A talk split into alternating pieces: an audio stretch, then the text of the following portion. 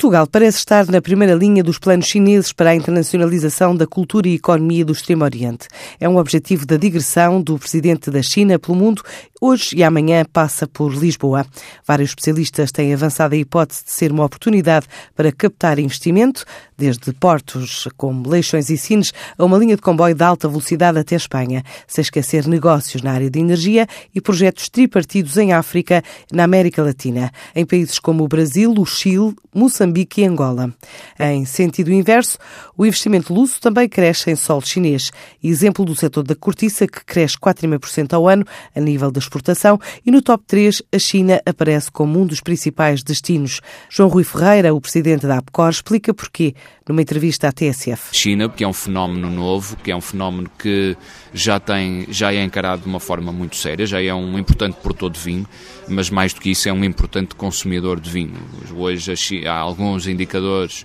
alguns relatórios que apontam já que a China em 2025 pode vir a ser já o maior consumidor de vinho no mundo em termos globais, não per capita, obviamente, porque é uma população muito grande. E, portanto, dividido por, pelos consumidores, o, o consumo será sempre mais baixo que noutros mercados, mas vai ser o maior do mundo.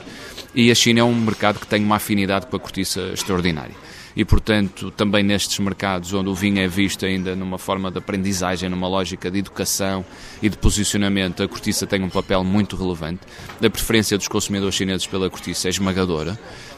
A China conseguiu influenciar e alterar e começar a alterar o paradigma de um, dos, de um grande mercado como a Austrália que, tendo, que olha para a China como um principal mercado das exportações e está em muitos segmentos a voltar à cortiça, um mercado onde tivemos problemas em tempos, hoje a cortiça ganha a um ritmo muito importante e, portanto, olhamos para a China, para os Estados Unidos como dois mercados muito, muito importantes e, obviamente, aquilo mais